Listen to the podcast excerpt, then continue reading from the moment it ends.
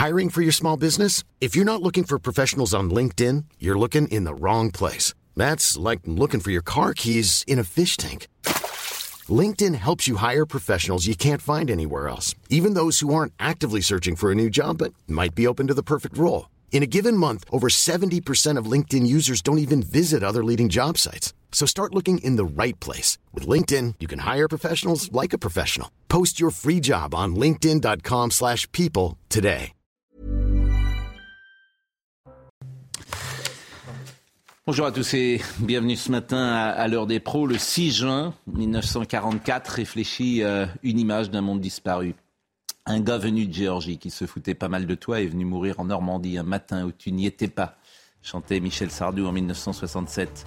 Le général de Gaulle interdit la chanson sur les ondes. Il n'a d'ailleurs jamais participé aux célébrations du débarquement. De Gaulle préférait la France libre et le débarquement de Provence à l'Amérique de Roosevelt et la Normandie. Le 6 juin 1944, à l'aube, 5000 navires de guerre ou de transport, 10 000 avions, 130 000 hommes britanniques, états-uniens ou canadiens pour la plupart, participent à la plus grande opération aéronavale de tous les temps. Overlord, suzerain en français, ce nom qui donne le frisson est gravé dans notre mémoire comme ceux d'Omaha Beach ou de Sainte-Mère l'Église qui raconte une histoire française. Il y a 79 ans, le 6 juin 1944 annonce l'agonie du régime nazi. Les soldats qui débarquaient avaient 20 ans. Quelques milliers dorment pour l'éternité sous le gazon vert et les croix blanches des falaises d'Omaha Beach. Puisse le temps ne jamais oublier leur sacrifice. Il est 9h. Michael Dorian. La famille de la petite Lindsay se dit déçue après sa rencontre avec Papendiaï. La mère de l'adolescente de 13 ans qui s'est donné la mort le 12 mai dernier a déclaré qu'elle n'avait pas trouvé le ministre sincère. Le ministre de l'Éducation nationale a promis qu'il demanderait dès aujourd'hui au recteur de se mobiliser dans la perspective de la rentrée. Une fusillade a eu lieu cette nuit à Grenoble. Six personnes ont été blessées. Les tirs sont intervenus vers 1h du matin dans le quartier de la Villeneuve, dans l'ouest de la ville, dans une rue connue pour être un important point de deal. Le procureur précise que l'enquête a été confiée à la police judiciaire. Et puis en Ukraine, un barrage hydroélectrique euh, situé dans la région euh, occupée de Kherson a été partiellement détruit. Plusieurs villages ont été complètement ou en partie inondés. Moscou dénonce de multiples frappes ukrainiennes, tandis que Kiev accuse la Russie d'avoir détruit le barrage pour freiner son offensive. On va parler précisément de ce barrage de Kherson avec Vincent Hervouette dans une seconde, Charlotte Dornella, Gérard Leclerc. On attend Eugénie Bastier parce qu'elle était hier au Mont-Saint-Michel et son témoignage nous intéresse. Mais euh, puisque nous sommes le 6 juin, je relisais des passages de C'était de Gaulle, de Perfit et Georges Pompidou essayent de persuader Charles de Gaulle d'aller aux commémorations du débarquement. Et il y a un échange que rapporte Perfit. Churchill, euh, ma décision est prise, je n'irai pas. La France a été traitée comme un paillasson. Churchill m'a convoqué d'Alger à Londres le 4 juin. Il m'a fait venir dans un train où il avait établi son quartier général comme un châtelain sonne son maître d'hôtel. Et il m'a annoncé le débarquement, sans qu'aucune unité française ait été prévue pour y participer. Nous nous sommes affrontés rudement. Je lui ai reproché de se mettre aux ordres de Roosevelt au lieu de lui imposer une volonté européenne. Il m'a crié de toute la force de ses poumons De Gaulle, dites-vous bien que quand j'aurai à choisir entre vous et Roosevelt, je préférerai toujours Roosevelt. Quand nous aurons à choisir entre les Français et les Américains, nous préférerons toujours les Américains. Quand nous aurons à choisir entre le continent et le grand large, nous choisirons toujours le grand, grand large. Et vous voudriez que j'aille commémorer leur débarquement alors qu'il était le prélude à une seconde occupation du pays? Non, non, non, ne comptez pas sur moi. C'est rapporté par, par Perfit. C'est une histoire française. Le débarquement du 6 juin, ça a été l'affaire des anglo-saxons, d'où la France a été exclue. Ils étaient bien décidés à s'installer en France comme en territoire ennemi, comme ils venaient de le faire en Italie et comme ils s'apprêtaient à le faire en Allemagne. C'est formidable. C'est formidable. Le jour le plus long, entre-temps. Le jour le... Oui, bien sûr, mais bon. Il y a eu un film et ça a retourné l'opinion. Oui, oui, oui, mais c'est toujours intéressant de faire un peu. Bon, c'est perfide, hein c'est dans le, le livre, c'était De Gaulle. Oui. Mais, mais c'est vrai que. Mais 70 ans après, vous avez eu le. le, le euh, il y a eu le Brexit. Ils préfèrent le grand large au continent, c'est vrai, c'est toujours vrai, non? Ils préfèrent même l'immigration, plus d'immigration venue du bout du Commonwealth à, aux, aux, aux, aux travailleurs polonais débarquant sans demander la permission.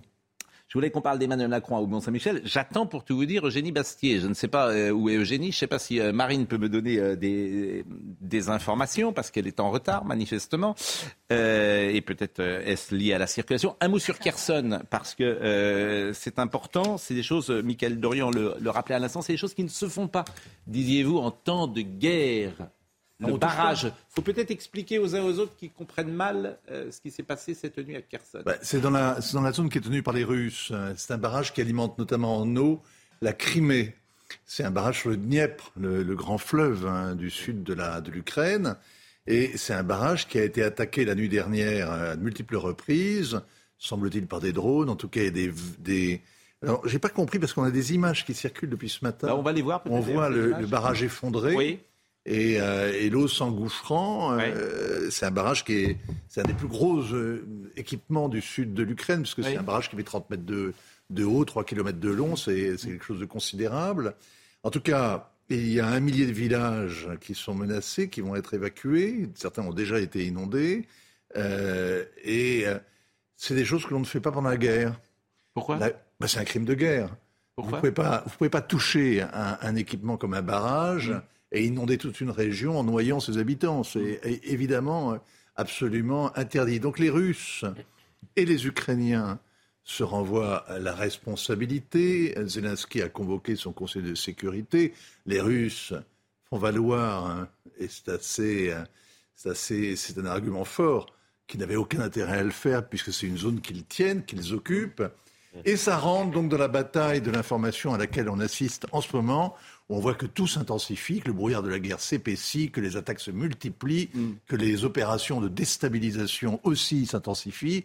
Et on est vraiment dans le début de la contre-offensive euh, qui est annoncée depuis des mois, qui est espérée depuis des semaines par tous les généraux en plateau de télé. J'ai encore dans l'oreille euh, la question que je vous avais posée il y a un an, combien de temps ça va durer? Et vous m'aviez dit des années. Oui, non, mais il ne faut pas que ça vous décourage de suivre ce qui se passe, parce que c'est quand même très important. Ça, si vous voulez, décourage pas. Si la centrale nucléaire de ah. qui est alimentée en eau par ce barrage, notamment, mm. doit être mise à l'arrêt, si la guerre terroriste à laquelle on assiste, parce qu'il y a un mm. glissement progressif, toutes les lignes rouges sont mm. les unes après les autres franchies, euh, ça finira par vous concerner vraiment, outre le fait que votre panier de la votre, vos courses vos provisions, quand vous allez les acheter au supermarché, coûtent de plus en plus cher. Non, justement, ça, ça, rebaisse. Le, pour la première fois depuis 15 euh, mois, euh, Alors on ne, on, ne, retrouvera pas évidemment le prix d'antan, mais ça baisse euh, un peu. Bon, Emmanuel Macron au Mont-Saint-Michel hier. Ce qui est intéressant, c'est que manifestement, il a remis une pièce dans la machine de la décivilisation, qui est devenue un thème d'extrême droite désormais, la décivilisation. Alors écoutez ce qu'il dit sur l'atmosphère générale du pays, sur euh, les violences à répétition, et il s'est exprimé donc hier. C'est un recul parce que le processus de civilisation, c'est cela. C'est de savoir vivre en société en respectant chacun. C'est d'apprendre que bien se comporter est bon pour soi, mais c'est ce qui nous permet de, de vivre les uns avec les autres. Et c'est de considérer que ma liberté, d'ailleurs, euh, dans son absolu, elle a toujours une limite, qui est la liberté de mon voisin et le respect que je lui apporte. Et elle va avec une responsabilité. Et que la liberté dans une société comme la nôtre, elle passe par la capacité que chacun a à vivre ses accords et ses désaccords dans une forme de déséquilibre permanent, mais à ne pas considérer qu'il y aurait une espèce de, de droit à exprimer son insatisfaction ou sa frustration de manière permanente. Je pense que nous avons tous une responsabilité. Vous avez une responsabilité, les dirigeants politiques ont une responsabilité, les familles ont une responsabilité, tout le monde. Il n'y a pas des coupables et des innocents. C'est un processus dans lequel d'ailleurs le changement que les réseaux sociaux induisent se joue. Il a raison. Non mais vous, vous, vous hochez la tête. Là-dessus, il a raison. Sur le fond, ce qu'il dit? Oui. Oui, tout à fait. Mais est-ce que c'est au chef de, est-ce que c'est le discours d'un chef d'État? Oui, c'est plutôt un chef d'État. C'est une conversation intéressante, oui, oui, c'est un point de vue. C'est ah, important de, souligner la crise intellectuelle, culturelle que nous traversons. Ce qui est intéressant, c'est que très souvent, il fait le reproche aux journalistes d'être des commentateurs, sauf que lui-même est en train de commenter assez régulièrement tout de même ce qui se passe dans le pays.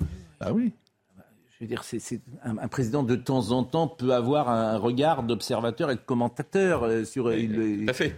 Et ensuite, lorsque euh, l'on commente, on agit là-dessus, il y a du boulot. Hein.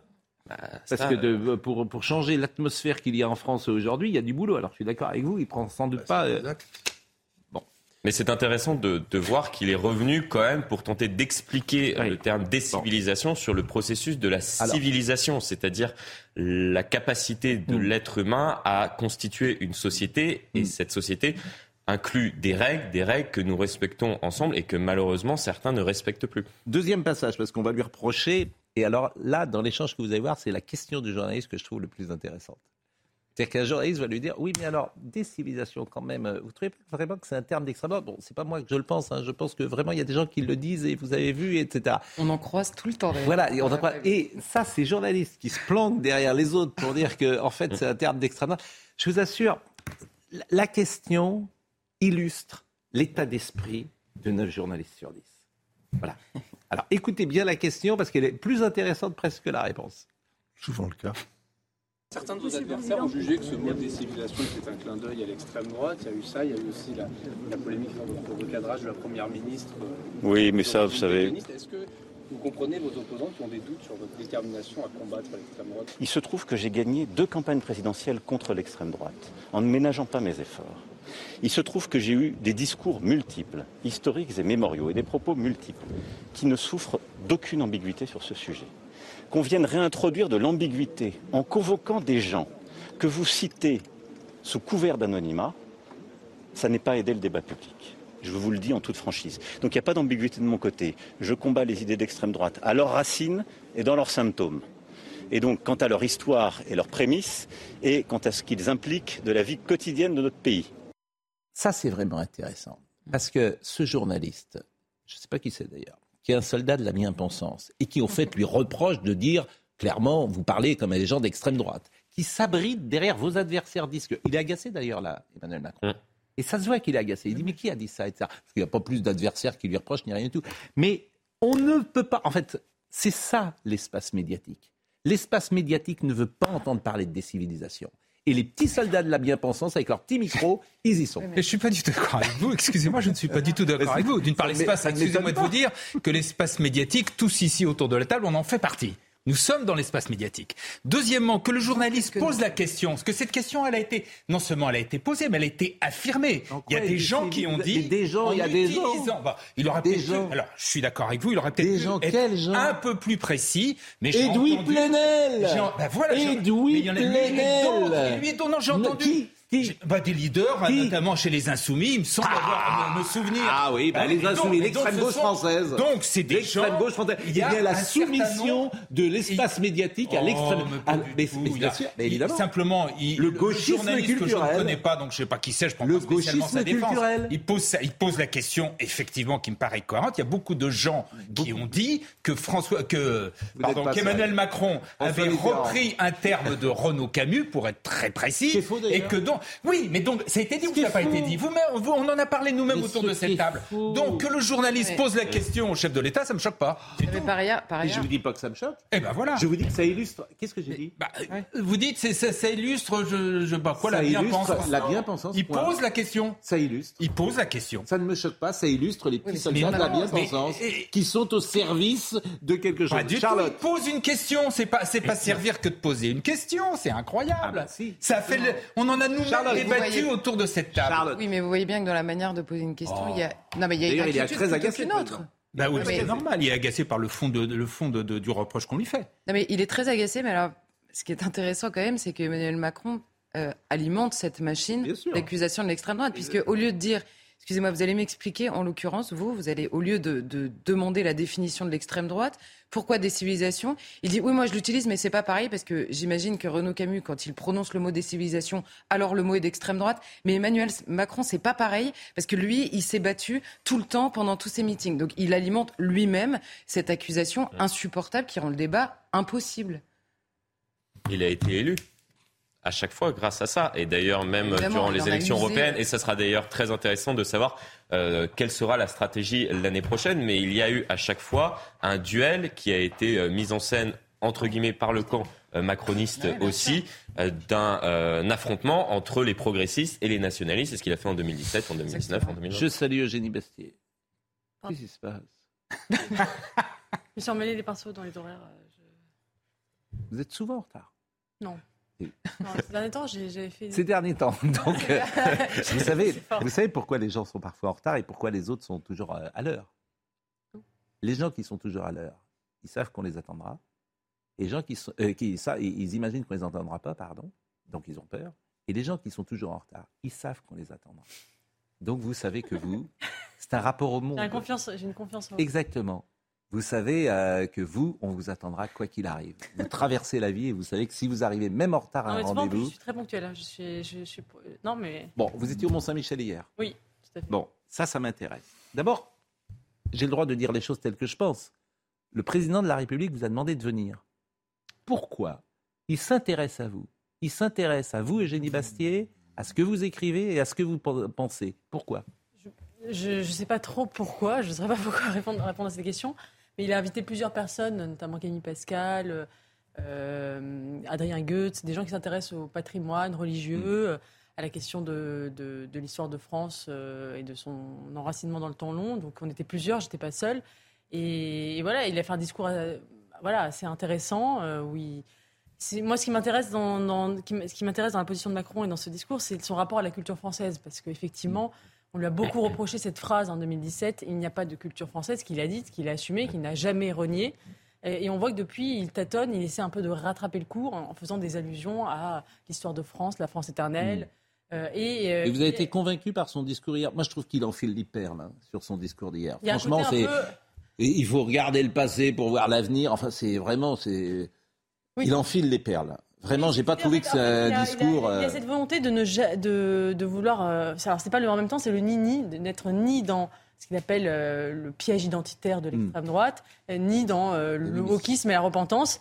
Et donc, effectivement, ce qu'il essaie de définir entre les deux est un peu flou.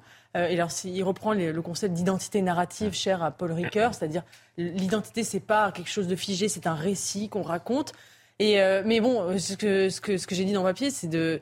Je ne pense pas que les chevaliers normands qui ont défendu le Mont-Saint-Michel euh, au XVe siècle à deux reprises contre les Anglais l'aient fait mm. au nom d'une identité narrative mm. ou d'une identité palimpseste. Ils l'ont fait parce qu'ils se sentaient français. Et notamment, on se définit aussi par la fermeture et contre un ennemi identifié. C'est ça aussi l'identité nationale. Et elle ne, se, elle ne se définit pas uniquement par l'ouverture. Sinon, il n'y a plus de. mais ce qui est invraisemblable, c'est qu'aujourd'hui, l'identité française soit confisquée, euh, euh, ou certains imaginent qu'elle soit confisquée, ou, même imaginent que ce soit une notion d'extrême droite. Enfin, ça n'a pas de sens.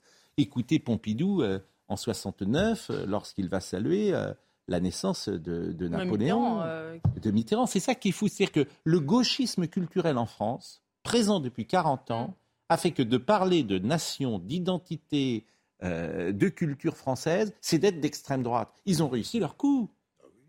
Ils ont réussi leur coup. C'est formidable d'ailleurs, la déconstruction. C'est exactement ça. C'était, au contraire, c'était des idées de gauche. C'est ça qui est fascinant. Et il y a une soumission au gauchisme culturel en France euh, d'expliquer, on a honte de dire bleu, blanc, rouge. Euh, euh, famille, patrie. Euh, c'était dans son discours Michelet et Peggy. Oui. Pas des personnalités. oui, mais lui, en fait, en fait, Emmanuel Macron, il pense que.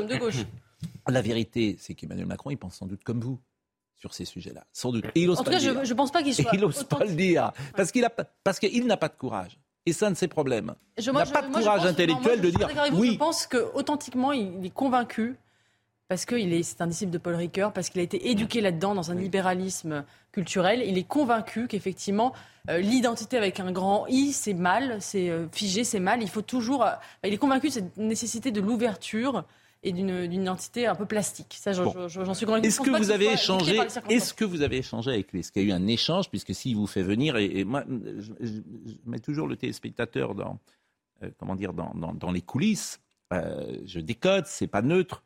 Vous êtes une figure comme Charlotte d'ailleurs, euh, importante aujourd'hui euh, de euh, certaines idées qui n'étaient peut-être pas écoutées ou entendues de la même manière il y a 10 ou 15 ans, et il vient vers vous, il vous demande de venir. Est-ce que vous avez eu un échange personnel avec lui en tête à tête? Alors c'est un peu compliqué parce qu'il y a eu un échange avec les journalistes au début, et après effectivement il y avait énormément de monde sur le Mont Saint-Michel. Donc on n'a pas pu vraiment échanger, on, a, s'est euh, voilà, s'est salué et j'ai posé quelques questions sur la journée, mais on n'a pas eu vraiment un, échange personnel, une interview, parce qu'effectivement l'emploi du temps était très très millimétré, il y avait énormément de gens à rencontrer. Euh, voilà, après, euh, je ne sais pas si vous, vous étiez à l'heure. Comment J'étais à l'heure, effectivement. bon. J'étais pas à vélo, je suis pas allé à vélo. Bon, non mais et comment ça se passe les coulisses? Parce que les gens ne savent pas forcément comment se passe un, voyage. C'est un voyage présidentiel. Vous allez tous euh, au Mont Saint-Michel. Vous êtes allés tous là-bas en, avion, en train, Alors euh, moi, comme je faisais partie des invités, j'étais dans, dans, un avion, oui. Ce qui est un peu plus rapide, effectivement. Donc, pas un avion décarboné, malheureusement. Oui, donc, parce que c'est pas très loin finalement. Comme vous, c'est aurait pu partir en bus. Euh, je veux dire, le président de la République peut que prendre un avion, pourquoi pas, pour aller au Mont-Saint-Michel. C'est pas tout vrai quand même. Bon. Bon, et vous avez, été, vous avez été séduit, vous avez trouvé intéressant, vous avez. Est-ce que vous avez le sentiment, par exemple, qu'il est dans une phase de séduction avec, euh, pourquoi pas, le courant euh, ah, que vous représentez Emmanuel Macron est dans une phase de séduction de la droite, c'est qu'il essaie effectivement de il sait que son électorat s'est considérablement droitisé. C'est vraiment un fait majeur, de, c'est un fait majeur des, mm. six dernières années. C'est-à-dire que son électorat, qui est un électorat plutôt de gauche, mm. s'est considérablement droitisé.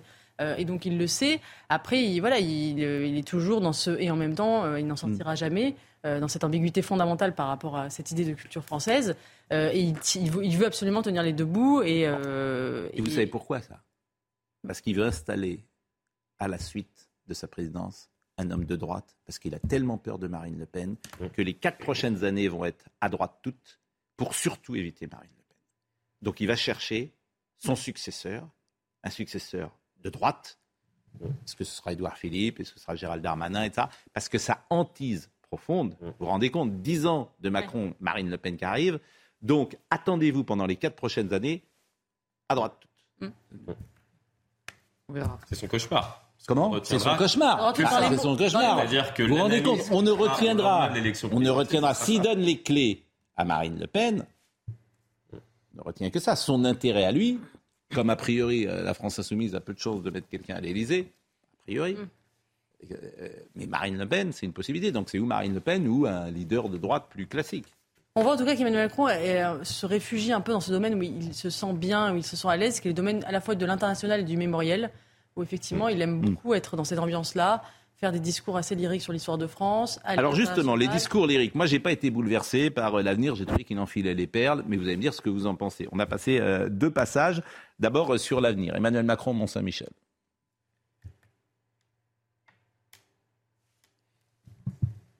Ah. Que se passe-t-il? Aussi à l'heure où nous craignons de voir disparaître nos paysages sensibles, aimés charnellement. Le mont est la preuve que rien n'est impossible si nous adaptons notre usage du monde aux éléments qui changent. Ne redoutons pas l'avenir, car notre grande et vieille nation a toujours su relever les défis du temps, et la légende de nos siècles nous y oblige. Le mont Saint-Michel est là pour signifier que notre pays a toutes les raisons d'espérer une nouvelle fois. Bon. Pas grand-chose à dire sur ce. si, c'est plein de, plein de tellement de réminiscences, un peu de Sarko, un peu de Villepin, grand des vieilles nations, un peu de Peggy, un peu. C'est formidable, cette espèce de. Mais c'est, une auberge espagnole, cet homme. Non, mais bon, vous ne l'aimez pas du tout. Non, mais c'est une référence Non, mais si, vous ne l'aimez pas Il a fait un grand discours à Pithiviers sur l'histoire de France. Sur la. Sur la euh, non, rappelez-vous quand même, c'est l'été dernier, c'était pas mal, hein, le discours de Pithiviers. C'est une référence au fait qu'effectivement, il y a eu des travaux titanesques qui ont été faits pour mm. Mont-Saint-Michel mm. ah pour désensabler euh, le Mont-Saint-Michel, on le sait. Et donc, c'est l'idée d'une victoire, euh, d'une adaptation aux éléments. Mais pour moi, c'est vrai que le Mont-Saint-Michel m'évoque moins l'adaptation que la conservation et la mm. durée que, que, le, que le changement. Il y a surtout au sommet du mont, il y a surtout un, archange avec une épée à la main. Hein. Oui, sauf que les deux. Au, Désolé, mais les deux vont de mm. pair. Le fait d'avoir désensablé le, Mont Saint-Michel l'a aussi sauvé. Bien Donc, il était. Vrai. Donc c'est là où le, c'est là le sens du discours, c'est-à-dire pour préserver un patrimoine, vous devez aussi euh, l'adapter et moderniser. Bon, alors écoutez le deuxième passage parce que le deuxième passage, on l'a déjà passé hier. Je trouve ça un peu bon, ça ne va pas bouleverser. Mais écoutez, peut-être que je me trompe. On voudrait nous faire choisir entre une prétendue identité française figée et nostalgique et une modernité qui exigerait l'effacement de pans entiers de notre passé. Ce lieu nous dit notre syncrétisme et nous ramène à ce qui seulement rend justice à notre peuple, notre histoire. à ces confluences du passé qui seulement nous permettent d'embrasser l'avenir sans nous diviser. Le syncrétisme, a priori, c'est la combinaison de doctrines, de systèmes initialement incompatibles. Bon, je ne suis pas sûr que tous les gens à qui il s'adresse sachent précisément ce qu'est le syncrétisme, et ça, ça me surprend toujours quand un président de la République utilise des mots que euh, je pense qu'il n'y a pas un Français sur dix qui sait ce que c'est. Mais bon, sur le fond, on voudrait, on voudrait nous faire choisir, etc. Non, on s'en mais par ailleurs, en fait, Emmanuel Macron lui-même, je ne sais pas si c'était dix minutes avant ou dix minutes après, nous parle de décivilisation. Donc on n'est pas complètement fou, en fait. C'est-à-dire que oui, il y a une histoire et il y a une identité qui n'est pas figée et, dont on n'est pas nécessairement nostalgique. Bon, déjà, en fait, je suis nostalgique si je veux, et en l'occurrence, je le suis, quoi. Déjà pour commencer. Et la deuxième chose, c'est que oui, il y a une identité qui est héritée des siècles. Il nous dit lui-même, on est euh, aujourd'hui dans la décivilisation. Il le dit la semaine dernière, il le redit aujourd'hui. C'est donc bien qu'il y a quelque chose qui s'est cassé. Il y a bien quelque chose dont on n'hérite plus, quelque chose que l'on n'assume plus. Euh, il est incohérent avec lui-même. C'est pas la première fois. On n'est pas très étonné, mais en plus du verbiage. Euh, alors, ça serait intéressant qu'il vienne sur ce plateau, tiens, avec Eugénie et vous. Et moi, je ne dirai rien. Ah, ça sera pas possible, ça. Si, je ne dirai rien. Plus non, c'est plus difficile. Il y a plus de chances qu'ils viennent que ouais, vous que Écoutez, on demande à Sonia Mabrouk, Laurence Ferrari, Eugénie Bastier et Charlotte Dornelas, toutes les quatre, et moi, je suis là et je dis rien. et vous interrogez le président de la République. Voilà, il se passerait au moins quelque chose. Mm. Avec Charlotte, vous lui diriez des choses.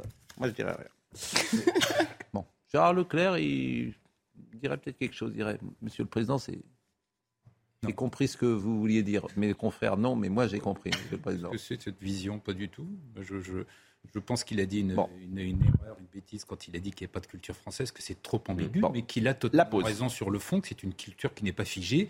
Je oui, suis contre le côté identitariste de la culture. Oh, la culture, ce sont des apports, ce n'est pas seulement les racines chrétiennes, c'est aussi d'autres choses. Mais on le et sait. Toute la culture française s'est construite qui dit par le des apports extérieurs. Qui, voilà. Qui dit le contraire Attendez la pause, la pause, la pause. La culture française s'est construite en grande partie par des apports extérieurs depuis la conquête romaine jusqu'à aujourd'hui. Ah, eh la pause, la ah, pause. Et euh, vous êtes. Euh, ce... Mont-Saint-Michel, il y avait des moines, Ce plateau illustre le syncrétisme. Voilà. Non. Il n'y avait pas de moines bouddhistes au Mont-Saint-Michel. Bon, on va essayer de décrypter ce qu'il a voulu dire hier. C'est toujours un peu difficile avec Emmanuel Macron parce que comme lui-même ne le dit pas clairement. Euh, mais en revanche, on va. D'abord, je salue Michael Dorian, bien sûr, mais Noémie Schulz, euh, qui est là, et on va pouvoir parler de l'affaire euh, Trogneux, on va pouvoir parler de l'affaire China après, et on va pouvoir parler de l'affaire Lindsay. C'est vrai qu'il y a beaucoup en ce moment d'affaires euh, faits divers et que nous traitons ici. Mais Michael Dorian nous rappelle les infos. La 14e journée de mobilisation contre la réforme des retraites, c'est aujourd'hui. Quelques 250 manifestations et rassemblements sont prévus partout en France 48 heures avant l'examen de la proposition de loi du groupe Lyot qui souhaite abroger le texte. Selon les autorités, entre 400 et 600 000 personnes sont attendues sur l'ensemble du territoire, dont 800 à 1000 éléments radicaux rien qu'à Paris. Deux hommes soupçonnés d'avoir agressé le maire de Manière en Meurthe-et-Moselle ont été mis en examen. Âgés de 18 à 25 ans, ils sont accusés de violences aggravées, menaces de mort et outrage sur personne dépositaire de l'autorité publique. Ils ont été placés sous contrôle judiciaire. Le maire, Édouard Babel, a été violemment agressé le week-end dernier par un groupe d'individus à qui il demandait de faire moins de bruit. Et puis Apple se lance dans le métaverse. La marque à la pomme a dévoilé hier son premier casque de réalité virtuelle et augmentée baptisé Vision Pro. Mélanger les contenus numériques avec le monde réel va permettre de créer de nouvelles expériences comme nous n'en avons jamais vu, a lancé Tim Cook, le patron d'Apple. Vision Pro sera commercialisé début d'année prochaine. Son prix 3499 dollars. On termine sur le sens qu'a voulu donner Emmanuel Macron à son discours d'hier. Je comprends le sens qu'il veut donner, ces éléments de langage qui étaient fournis par l'entourage. C'est de dire euh, il n'est ni Zemmour ni woke. Mm. C'est ça.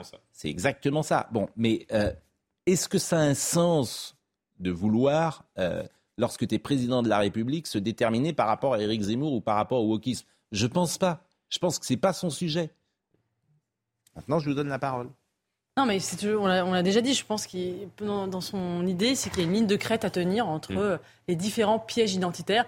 Et c'est là où moi je suis en désaccord avec lui, c'est que je ne pense pas qu'il y ait, qu'on puisse mettre, euh, qu'on puisse renvoyer dos à dos, effectivement, euh, les, ceux qui s'attachent à une identité charnelle de la France et euh, les déconstructeurs woke qui veulent la détruire. C'est pas, c'est, pas la même chose. Ce sont des menaces qui sont totalement différentes. Et enfin, il y en a une qui me semble pas une menace d'ailleurs. Euh, et, et, je pense que c'est, toujours cette idée que, enfin, c'est, vraiment très intéressant. Il y a eu tout un débat, vous savez, autour du Mont Saint-Michel. il y a un historien qui a sorti en 2008 un livre qui s'appelle Aristote au Mont Saint-Michel et qui, qui s'appelle Sylvain Guggenheim et qui disait que le, les, textes grecs étaient arrivés en Occident grâce aux moines copistes du Mont Saint-Michel et pas grâce à l'islam. Et ça avait fait un énorme débat. Patrick Boucheron avait dit que c'était un, texte islamophobe parce que euh, ça remettait en question l'apport de la civilisation musulmane à l'identité occidentale. Et euh, lui disait non, pas du tout, on ne doit rien finalement à l'islam. Les textes ont transité. Et c'est toujours cet éternel débat. Est-ce que effectivement il y a une civilisation occidentale qui s'est construite elle-même ou est-ce qu'elle ne doit elle, doit, elle doit tout aux autres cultures? Et c'était un peu, c'était un débat sur ce que Gérard Leclerc disait tout à l'heure. La France a été constituée par des apports successifs venant de l'extérieur. Mais c'est pas vrai. Euh, si c'était que une section, alors les apports extérieurs, ils viennent d'où? Bien sûr que C'est-à-dire que les autres auraient une identité et nous, on serait juste un dépositaire des identités d'autrui et, euh, des cultures qui nous viendraient d'extérieur. Non, le génie français. Oui, mais le génie français, bien sûr. C'est d'avoir justement mais Picasso, Brancusi, euh, les, les, grands, Romain, Romain Gary, ils sont intégrés à une langue, ils sont intégrés à une culture française. Et si justement ils ont apporté à quelque chose, c'est que quelque chose existait avant eux, à, laquelle ils se sont incorporés. Et on ne peut pas dire que c'est juste une succession d'apports qui se superposent. C'est d'accord, c'est pas une succession, mais on les a digérés. La Renaissance, la Renaissance, elle vient d'Italie, que vous le vouliez ou non. Oui, le, il y a une Renaissance qui est française. les Romains, quand, César conquit la Gaule, que vous le vouliez ou non, il change complètement déjà ce qu'est ce pays. Mais bien sûr, ensuite, la France le digère et en fait un art français qui est fait de la musique la musique, la musique sous Louis XIV, Lully, vient d'Italie. Et ensuite, il va y avoir des successeurs à Lully qui vont faire qu'effectivement, la ah, France non seulement digère, mais fait de ses apports extérieurs sa propre culture. Mais au départ, ce sont des il y a des apports extérieurs, bien sûr. mais jusqu'à aujourd'hui, mais une partie, qu'on le veuille ou non, une partie de l'américanisation de la société française, c'est une réalité. Les hamburgers, ça, ça, ça vient pas de, ça vient pas du génie français, ça vient, ça vient des États-Unis. Ah bah et maintenant, c'est intégré. Et alors, on peut peut-être le regretter. Euh, moi, j'aurais plutôt tendance à le regretter, mais ça y est, c'est intégré. Les pizzas, les pizzas viennent d'Italie. Oui, je prends des exemples qui sont. Mais on dit pas, personne ne dit que les pizzas sont françaises. Mais vous voyez ce que je veux dire? Eh ben oui, mais c'est ça le génie français. Mais c'est par ailleurs, c'est pas du tout la question qui se pose aujourd'hui. Euh. Ah bah. bah non, pas du bah tout. C'est-à-dire que là, là, d'abord, premièrement, en effet, je suis absolument d'accord avec Eugénie, on n'est pas juste dépositaire des identités des autres, on a le droit d'en avoir. Et alors, eux, du coup, c'est quoi? Ils, se construisent aussi avec des apports étrangers, puisqu'apparemment, c'est la règle générale. Bien sûr. Ah bon, bah du coup, à la base, il y a bien, il y a bien des identités. Qui, se, qui, interagissent les unes avec les autres, mais qui sont d'abord propres. Ça, c'est la première chose. Deuxièmement, la question qui se pose aujourd'hui en France, c'est pas du tout précisément la question d'apports étrangers reconnus, aimés par les Français tous ensemble, qui les digèrent tous ensemble pour les intégrer à eux. Là, la question, c'est la fracturation par des cultures différentes qui cohabitent. Bah oui, c'est deux sujets extrêmement différents qui se posent. Bah, vous n'allez pas me dire que là, aujourd'hui, la question, c'est pas celle-ci. C'est pas la question d'un apport total. C'est la question de gens qui vivent différemment avec des cultures différente est, sur le sol français. Ben oui, mais elle est très ancienne. Mais euh, ça, a toujours été comme ça. Ah, Dans la, regardez la musique. Le rock, ne vient, le rock ne vient pas de la France. Aujourd'hui, une bonne partie de la musique française, elle est rock. oui ou non mais, Donc, on, allez, on va changer de sujet parce que ce que vous dites est contesté par la réalité. C'est-à-dire ah que ceux, bah, écoutez, ceux je vous l'ai dit 50 000 fois, qui venaient dans les années 30, 40, 50, n'avaient qu'une volonté, c'est oublier leur culture d'où ils venaient. C'était leur obsession. C'est-à-dire que les parents interdisaient aux enfants polonais de parler polonais. Les parents italiens interdisaient aux enfants italiens de parler italien. Bah, c'est ce qu'ils témoignent, c'est vrai, c'est pas vrai. D'une part, d'une part, je continue à penser que ça vrai continue largement. C'est pas tout à fait vrai. Ah bon. Bah, je vous prends un seul exemple. C'est pas vrai, mais ça je vous prends un, je vous prends un seul exemple. C'est le fameux débat euh, qui est tout à fait intéressant sur intégration-assimilation. Hmm. Je suis allé euh, il y a quelques années à un, dîner du, du CRIF conseil représentatif de l'institution juive de France, où il vous expliquait, où le, président vous expliquait qu'il refusait l'assimilation. Il disait on ne veut pas d'assimilation parce que nous, on veut garder notre culture. Et personne ne peut contester que les juifs sont parfaitement intégrés en France. Il y a une question de la Vous voyez ce que je veux dire Donc le débat est beaucoup plus compliqué que ce que vous dites. Il y a une question de la primauté. en, fait, la phrase, c'est, comment il s'appelle euh, Charles Aznavour qui avait résumé la chose. Charles Aznavour, il avait évidemment gardé en lui ben son armée. Qu'est-ce qu'il avait dit, euh, Charles Aznavour? Il a dit pour embrasser totalement la France, il a fallu réduire en moi la part d'arménité. Bah voilà, bah, bah, tout le monde, on doit la réduire. mais, on doit la réduire, mais on ne doit pas la supprimer, l'annuler. Allez, primauté. Je vais vous citer. la France prime. Je vais vous, ah citer Paul Valéry. ça continue, mais je suis d'accord avec vous. Je vais vous citer Paul Valéry que Dominique Labarrière me cite à l'instant. Successivement, la France, notre civilisation, successivement romanisée, christianisée et soumise quant à l'esprit à la discipline des Grecs. Euh... C'est beau. Mm. C'est beau, effectivement. Un mot euh, d'Emmanuel Macron toujours sur euh, Kenzo, peut-être. Euh, on en parlera tout à l'heure, on l'écoutera tout à l'heure au moment où on parlera de Kenzo. voilà ce qu'on pouvait dire sur ce sujet, mais qui est passionnant. Je sais pas. Un sujet passionnant, absolument. Oui. je trouve qu'il manque de courage intellectuel et qu'il est soumis et d'acte aussi, par ailleurs. Moi, je ne pense pas que ce soit une question de courage, je pense que c'est une question de conviction personnelle. De, de conviction personnelle. quelles sont les convictions personnelles d'Emmanuel Macron en tout de même Si vous pouvez me les dire, je vous assure, ça m'intéresse. moi, je vous en donne au moins une. Parce que, non, moi, je vous en donne au moins une. On peut la trouver. Sur l'Europe. Euh, Exactement. Sur l'Europe, eh ben effectivement. c'est pas rien. Et quand, effectivement, quand tu as dit il y a 5 ans que c'était un crime contre l'humanité, la décolonisation, quand tu as expliqué qu'il n'y a pas de culture française, ben, non, mais c'est pas lui qui l'a dit. Excusez-moi, la colonisation est considérée euh, au niveau des accords internationaux, etc., comme euh, effectivement comme un crime. non, mais c'est crime contre l'humanité. Pardon pas. Crime contre l'humanité. Lui, il l'a dit. Peut-être pas. Je bah, il a dit c'est un crime contre l'humanité. Bon, quand tu dis il n'y a pas de culture française, quand tu es d'accord avec vous, il lui arrive de, sur, l'expression. voilà, c'est colonisation romaine est un crime contre l'humanité. Tu as du mal à exact. Quand il n'est pas capable de se battre pour euh, la culture française avec euh, l'écriture inclusive, quand il n'est pas capable d'imposer ça en France, quand il est personne n'est incapable de rentrer dans la moulure. Quand il met Madame euh, Madame Retailleau, qui est ministre de l'Éducation supérieure, qui est incapable d'entrer dans les universités. en fait, ils ne servent à rien sur ces sujets. À rien. C'est ça la question. À rien. Donc, euh, à rien. Il n'y a rien. Voilà, donc euh, à Vous avez... Et après, ils viennent parler de la culture française. Ils n'est même pas capable de se battre pour l'écriture inclusive. Qu'est-ce que vous voulez que je vous dise Non, c'est un grand plan. Il lance un grand plan de sauvegarde du, patrimoine religieux, et ça, c'est quand même une, bonne. Donc, euh, moi, j'attends des actes. Elle a raison. Oui, c'est la grande peur des châteaux branlants. Vous savez très bien. C'est le, c'est les. pour les églises de France. Oui, d'accord, mais bon, c'est un musée.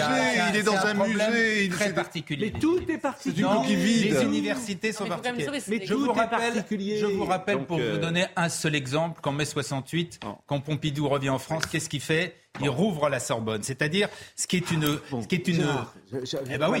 mais l'État démissionne face à la Sorbonne. C'était il y a 60 ans. C'était il y a 60 ans. C'est vrai ou c'est pas vrai Moi, s'il hein. s'il veut défendre la culture française, qu'il le prouve. Eh ben c'est bien. Voilà. Tout ce que on juge un homme à la somme de ses actes. Exactement. Et donc, ce débat sur le sexe des anges, sur le syncrétisme, la synthèse, tout ça sous le, sous l'œil de Saint-Michel. Euh, Archange, c'est absurde. Il y a un côté totalement irréel. On est dans la zone verte. Vous parlez tout le temps. Ah pardon, oui.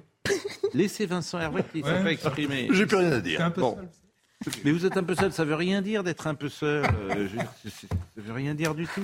C'est décevant. Voilà, sur ces sujets-là, le président est décevant sur ces sujets-là. Tu as le sentiment qu'il ne, qu'il n'accompagne pas. Euh, Qu'avez-vous dit On aurait dit une sorte de. Vous, vous, connaissez le sketch du philo faisant visiter le château hein Vous savez, qui termine en disant la chapelle, et il termine en disant tout est entièrement faux. Mais, eh ben, moi, je regarde le président Macron derrière ses ogives, j'ai l'impression d'être dans une, écouter une sorte de sermon.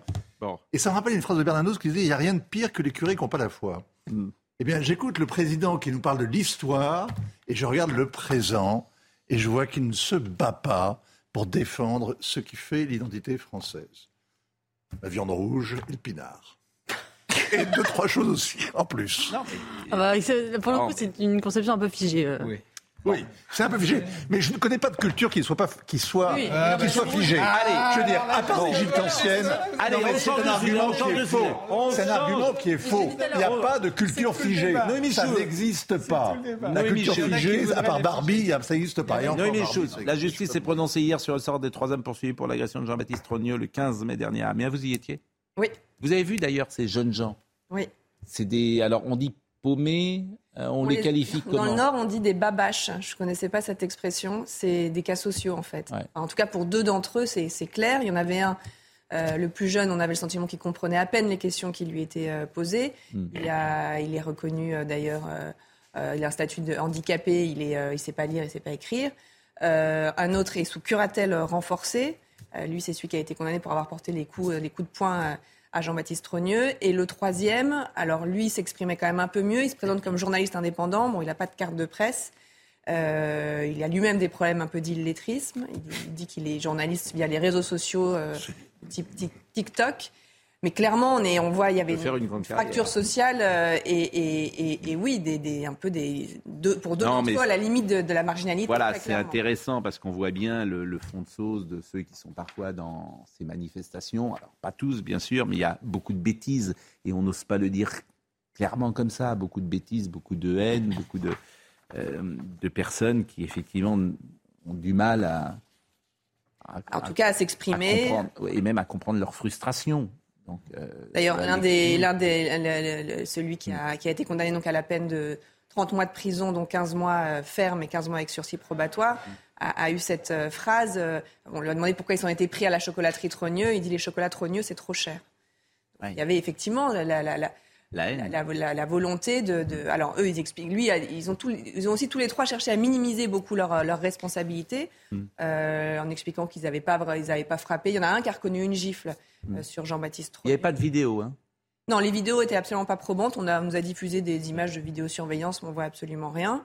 Euh, un des trois a été relaxé au bénéfice du doute, celui qui se présentait comme journaliste indépendant, parce qu'effectivement, il n'y avait que le témoignage de Jean-Baptiste Trogneux qui attestait du fait qu'il avait porté des coups mais pas d'autres témoins. Et euh, donc, euh, a le tribunal a estimé que hum, la victime elle-même avait pu se tromper. Il y avait quand même, beaucoup de monde autour de lui. Il s'est retrouvé, il s'est roulé en boule pour se protéger. Donc, c'était pour l'un des trois trop faible. Celui qui a reconnu avoir mis une gifle a été condamné. Et le troisième, euh, qui lui a dit qu'il n'avait pas touché ou à peine Jean-Baptiste Trogneux, il y avait suffisamment de témoins qui avaient attesté de la violence des coups qu'il avait portés pour qu'il soit condamné à cette peine assez, assez sévère. Ils étaient tous les trois aussi, il faut pourtant le souligner, en état de récidive. Ces trois jeunes hommes qui avaient déjà été condamnés pour des faits de, violence. Euh, écoutons euh, le père de euh, monsieur de Jean-Baptiste Trogneux. Jean-Baptiste va mieux. il mettra un petit peu de temps à se remettre entièrement, mais nous sommes confiants et nous restons tous unis autour de lui. La famille Trogneux et tous les collaborateurs de la chocolaterie Trogneux aspirent maintenant à la sérénité et au respect en espérant que plus aucun amalgame ne soit fait sur notre nom de famille. Je vous remercie. Et on va écouter maintenant l'avocat de la famille euh, Trogneux. C'est le tribunal qui le dit dans le cadre des peines qu'il a prononcées. Il a prononcé euh, deux peines euh, de prison pour deux des prévenus et une relaxe parce qu'il considérait que les faits n'étaient pas établis pour, pour le troisième prévenu. La condamnation à la hauteur, l'important est que Jean-Baptiste soit reconnu comme étant une victime. Son père vient de vous l'expliquer. Il aspire aujourd'hui à la sérénité et que cette affaire devienne et vienne derrière lui. Ce qui est important aussi, c'est qu'au-delà des peines de prison, eh des mesures de protection soient ordonnées et que les intéressés soient obligés, je pense, d'avoir un suivi psychologique et puis également des obligations probatoires. L'autre affaire qui euh, nous intéresse, c'est l'affaire Shaina. Et, vous vous souvenez évidemment de ce qui s'était passé. C'est l'ex-petite amie de Shaina qui est accusée d'avoir assassiné et brûlé la jeune femme en 2019. Et le procès s'est ouvert hier à Beauvais.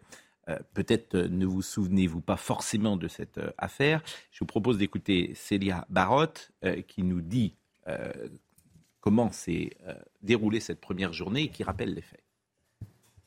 En ce premier jour de procès, le jeune homme accusé d'avoir poignardé puis brûlé vive Shaina nie toujours les faits. Il est constant sur ses déclarations et sur son attitude, et ce malgré le faisceau d'éléments importants qui orienteraient euh, la culpabilité vers lui. La personnalité du jeune homme a été évoquée devant les neuf jurés. Les débats ont aussi été d'ordre médical, notamment concernant la blessure de l'accusé lors de son interpellation. La famille a découvert la violence et la nature exacte des faits. Selon les premiers témoignages, avant d'être brûlée, Shaina aurait reçu une quinzaine de coups de couteau. Des informations qui ont suscité une vive émotion de la part de ses parents. L'audience a dû être suspendue quelques minutes. Déjà, trois coups de couteau, c'est grave. 14 coups de couteau. Hein, évidemment, galop d'essence et allumer le feu. Hein? Regardez sur Internet, regardez sur Internet comment le feu a pris. Ça fait boum. Ça, fait boum. Ça, ça s'enflammait, ça n'éteignait pas. Et pourtant, c'était en hiver. Hein ça s'enflammait encore, encore, encore. Donc même les policiers sont arrivés, ils ont pu Pas de presse ni de public pour ce procès. Le président de la Cour d'assises des mineurs a prononcé un huis clos jusque vendredi, jour tant attendu du verdict. La première personne qui s'exprimait, c'est le père, de, Shaina. Absolument. le père de Shaina, que nous avons rencontré la, semaine dernière, c'est des parents qui sont épuisés. le parcours judiciaire, il est long, puisqu'il y a déjà eu un procès pour les... Parce que Shaina, sa vie a été un calvaire, hein, sa, courte vie. Elle a été victime d'agressions sexuelles à l'âge de, 13 ans. Elle avait été filmée, la vidéo avait tourné. Elle passait donc pour une, ce qu'on appelle une fille facile. Et puis à 15 ans, elle, est donc, elle a un petit ami. Euh, en tout cas un garçon avec qui elle a des relations sexuelles. Elle tombe enceinte, euh, puisqu'on a retrouvé un test de grossesse positif dans, son sac. Il est vraisemblable qu'elle va dire à ce petit ami qu'elle est, qu'elle est tombée enceinte et que parce qu'il, euh, c'est ce qu'il aurait dit à un co-détenu qu'il préférait aller en prison que d'être le père d'un bâtard, il la tue et il la brûle pour faire disparaître toutes les, toutes les traces. Donc il y a eu des, un premier, deux premiers procès pour les violences, les agressions sexuelles, et là c'est ce procès pour euh, l'assassinat de, de Shaina, un procès, on comprend qu'il y a, alors on, dit huis clos, mais en fait c'est publicité restreinte. Pourquoi? Eh Bien parce que l'accusé était mineur au moment des faits, et donc il peut demander à ce que le, procès se, déroule en dehors de, euh, il n'y a pas de public, il n'y a pas de presse. Euh, donc c'est toujours une difficulté aussi pour relater de, ces affaires-là, puisqu'encore une fois, on, apprend lors des suspensions d'audience, comme c'est ce qui s'est passé hier pour Célia Barotte, qui a, une suspension d'audience, a vu donc cette famille sortir absolument bouleversée parce qu'il y avait eu une experte, un expert médical qui était venu parler de, vous savez, on entend toujours les médecins légistes pour savoir dans quel état on a, retrouvé le corps, et donc ils ont appris que Shaina a reçu une quinzaine de coups de couteau avant d'être brûlée, et on, ils ont aussi appris qu'elle respirait encore euh, quand euh, le feu a pris. Donc ça veut dire que cette jeune fille a a sans doute terriblement souffert. Et le principal suspect, avait quel âge à l'époque? Il avait 17 ans au moment des faits, donc il a euh, une petite vingtaine d'années euh, aujourd'hui. Il comparait. Euh, Alors, il, est détenu depuis. Il, risque, et là c'est important de le préciser, il y a l'excuse de minorité. Donc, mm. Pour, pour un assassinat, la peine encourue, c'est perpétuité. Mm. Quand l'excuse de minorité est retenue, c'est moitiément, ça veut dire que ce serait 20 ans de prison. Mais comme il avait 17 ans, les jurés peuvent décider de faire sauter cette excuse de minorité et donc il pourrait être condamné à la peine, à la réclusion à perpétuité. On va écouter le frère de Shaina. Depuis 2017, quand ma soeur avait 13 ans, elle a franchi le pas du commissariat pour porter plainte, le mise en examen avec interdiction de se rapprocher, qui se rapproche de Shaina, la tabasse. Ma soeur a eu le temps de mourir. Le procès pour, pour viol a été requalifié en agression sexuelle. Il fallait attendre un verdict près de 7 ans plus tard. En fait, ça a été trop long. Ma soeur a été considérée comme un, comme un numéro de dossier. Et c'est pour ça que j'en veux énormément à la justice. Et on va écouter maintenant l'avocat de la défense, puisque euh, le principal suspect nie les faits qui lui sont reprochés. Mais il nie quoi? Il nie d'en être l'auteur? Ah, il dit que ça n'est pas lui. Après, il y a un certain nombre d'éléments euh, mm. qui, de la téléphonie. On a, on sait qu'il a, qu'il a échangé énormément de messages avec Shaina ce jour-là, et puis de mm. ce qu'il a pu dire lui-même à des amis. Il y a un, témoignage d'un ami qui est très important puisqu'il dit que, ce jeune homme s'est confié et qui est venu dire qu'il avait tué euh, Shaina. Mm. Mais aujourd'hui, il dit que ça n'est pas lui. Alors, écoutez la défense. Il y a beaucoup de choses qui ont été dites qui ne sont pas exactes et nous, euh, de toute façon, on apportera la contradiction euh, aux témoins euh, qui indiquent cela, qu'ils auraient recueilli des, confidences. On, contre-interrogera les témoins s'ils maintiennent leur version parce que là aussi, on verra tout au long des débats que les déclarations été fluctuantes, que d'un témoin à l'autre, ce ne sont pas les mêmes éléments qui sont rapportés, qu'il y a des inexactitudes par rapport justement à la scène de crime. C'est donc là tout l'intérêt euh, d'avoir une audience euh, avec des jurés et pas seulement euh, des prises de communication médiatiques. C'est la difficulté hein, pour les avocats quand vous avez l'évidence d'un certain nombre d'éléments de, mm. preuves et que votre client veut plaider absolument l'acquittement. Le procès va durer combien de jours? Toute la semaine. Le verdict est attendu. Et verdict à la fin de la semaine, c'est en première. c'est la première. C'est la première, c'est en première instance. il, y aura, il pourra y avoir un appel. Merci beaucoup Noémie. On va recevoir Franck Lanou. Alors c'est un peu corporel parce que euh, c'est le dictionnaire amoureux de la radio et il a demandé à beaucoup de personnalités de la radio, de la télévision d'écrire un petit mot. Alors Philippe Labro a écrit par exemple, Catherine Ney a écrit également sur François Ier, Catherine Ney. Euh, Marc Fauvel a écrit sur enfance. Philippe Labro, il a pris le mot directeur, lui, comme ça. Euh, euh, donc voilà. moi, j'ai pris le mot, micro. J'ai pris le mot micro. Et alors, je vais vous dire comment ça commence. Vous allez dire si vous êtes d'accord sur le micro quand on était enfant. micro, micro, micro. Je vais trouver. Alors, c'est le dictionnaire amoureux, c'est une superbe collection, hein, évidemment, et que vous connaissez, dictionnaire amoureux de, y faire des dictionnaires amoureux de l'aviation, par exemple. De la poésie. Cher Gérard. Voilà, quand j'étais enfant et que je rêvais de la radio ou d'un studio, je prenais mon crayon bic, quatre couleurs, je le serrais bien fort dans ma main, je le portais près de ma bouche et je parlais dessus ou je parlais avec, à moins que ce ne soit dedans. On faisait tout ça quand on était enfant. Bon, voilà, le micro. Bonjour, micro. Merci Noémie. On reçoit Monsieur euh, Lanou. À tout de suite. Nous recevons un grand professionnel de la profession, avec Franck Lanou, qui a écrit le dictionnaire amoureux de la radio. Bonjour. Bonjour Pascal écrit, écrit en partie, hein, comme vous le savez. Oui, vous avez, bah oui, parce que vous avez demandé à tous les, à, beaucoup de professionnels de, de, la, de la maison, quoi, de la maison, de notre métier, euh, d'écrire, de, choisir un mot, de choisir un mot et d'écrire euh, quelques lignes. Alors Rosine Bachelot, euh, Christophe Barbier, Alain Duhamel, Jean-Pierre Elkabach, Raphaël Enthoven. Marc-Olivier Fogiel, Jean-Pierre Foucault, etc., etc. Bon, la radio, c'est vrai qu'il y a quelque chose de, de l'ordre de la mythologie de la radio. Donc on va en parler dans quelques instants. Est-ce que la radio a un avenir? Heureusement. Et c'est même pas un sujet. Donc euh, parfois je me retrouve confronté avec la publication de ce livre à, exprimer ces idées-là et essayer de, défendre un média qui n'a pas besoin d'être défendu. Sauf qu'il fait que baisser. Mais c'est un petit peu comme tout, c'est-à-dire qu'à partir du moment où une technologie se développe, eh bien vous êtes forcé de partager. Et la radio, elle a eu pendant des années quasiment les vertus du digital, parce que l'invention du transistor, c'était ça.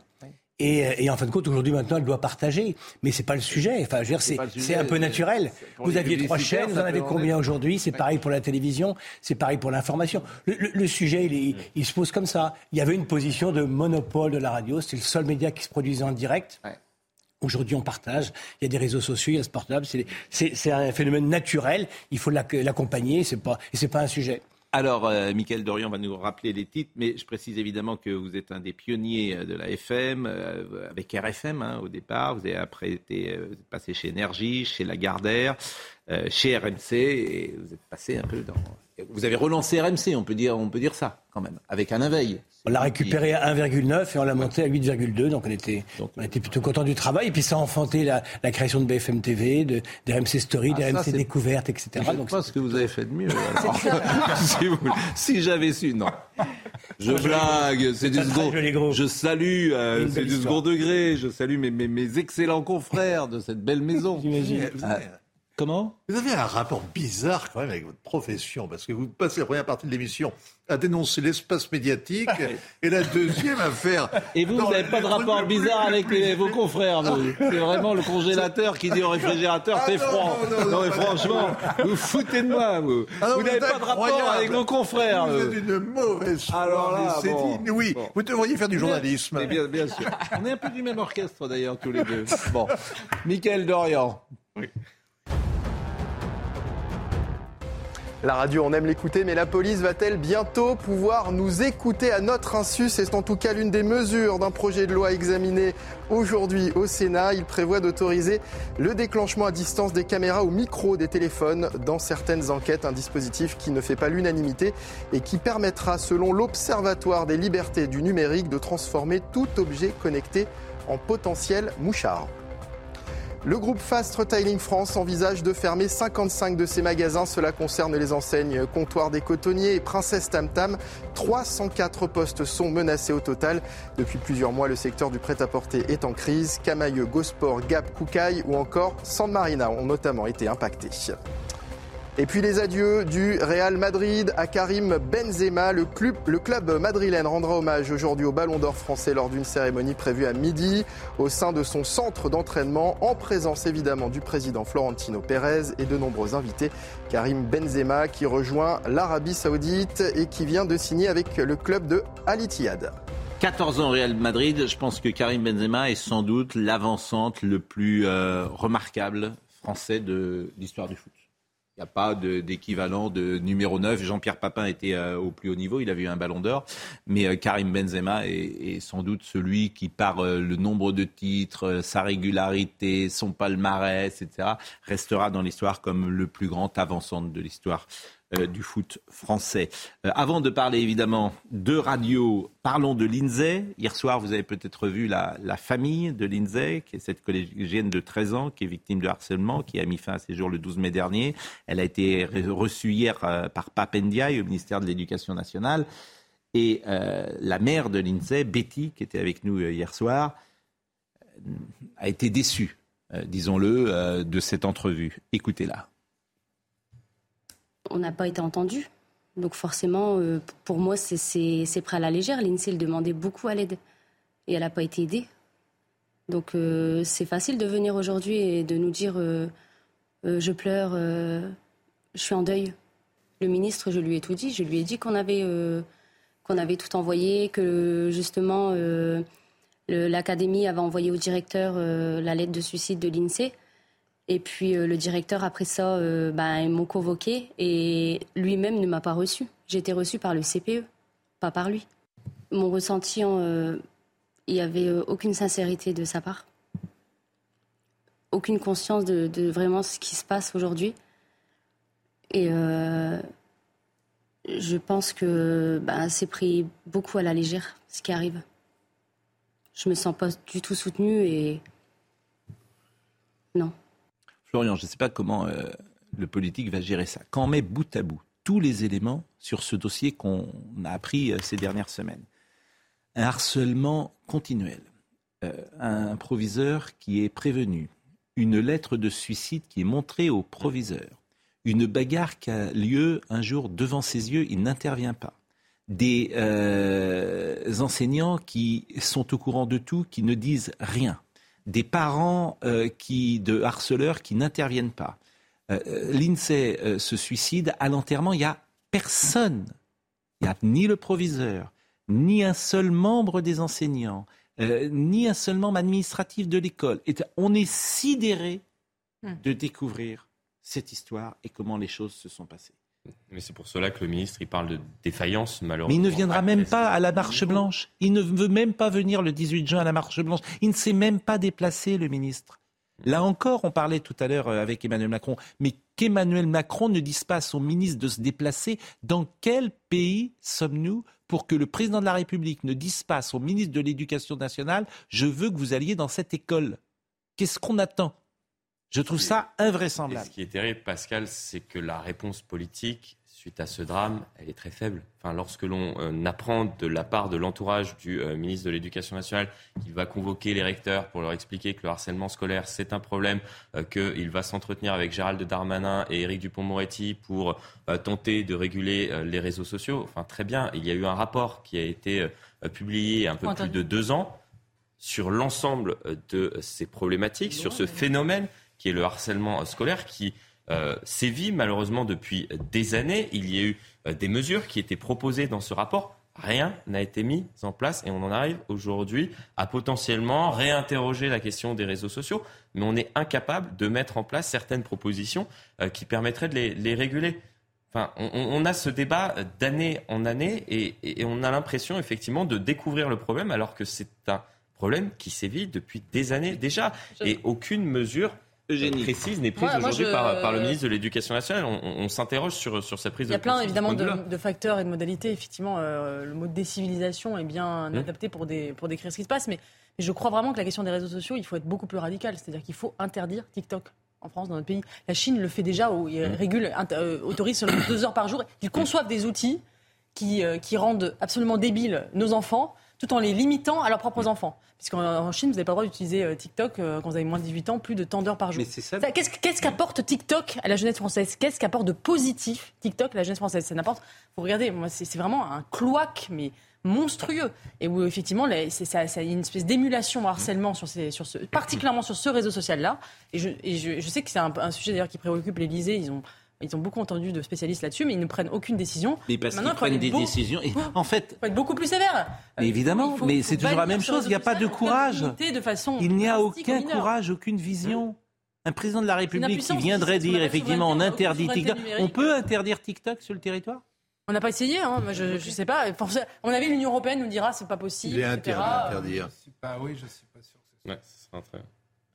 On nous dira que c'est pas possible que l'Union européenne. Euh, La Chine l'a fait, vous dites La Chine, techniquement, la Chine, bloque, la Chine bloque l'usage des réseaux sociaux pour les mineurs à, tant d'heures par jour. Enfin, c'est très très régulé. Et ils, n'ont pas accès au même contenu, aux mêmes algorithmes que qu'en Europe et en Occident. C'est-à-dire que les algorithmes en Occident sont. Euh, vous savez que euh, sur TikTok, euh, vous tombez sur un contenu islamiste au bout de 45 minutes et un contenu pro-russe au bout de 50 minutes. C'est-à-dire que enfin, c'est, les algorithmes ne sont pas du tout régulés. Et donc, et alors qu'en Chine, ils ont des algorithmes différents qui font qu'ils sont beaucoup moins esclavagisés par ce, par ce En tout cas, manifestement, ses parents vont être reçus par Brigitte Macron. Je pense que l'accueil sera différent parce que Brigitte Macron, traditionnellement, a plus d'empathie, elle est plus à l'écoute et ça.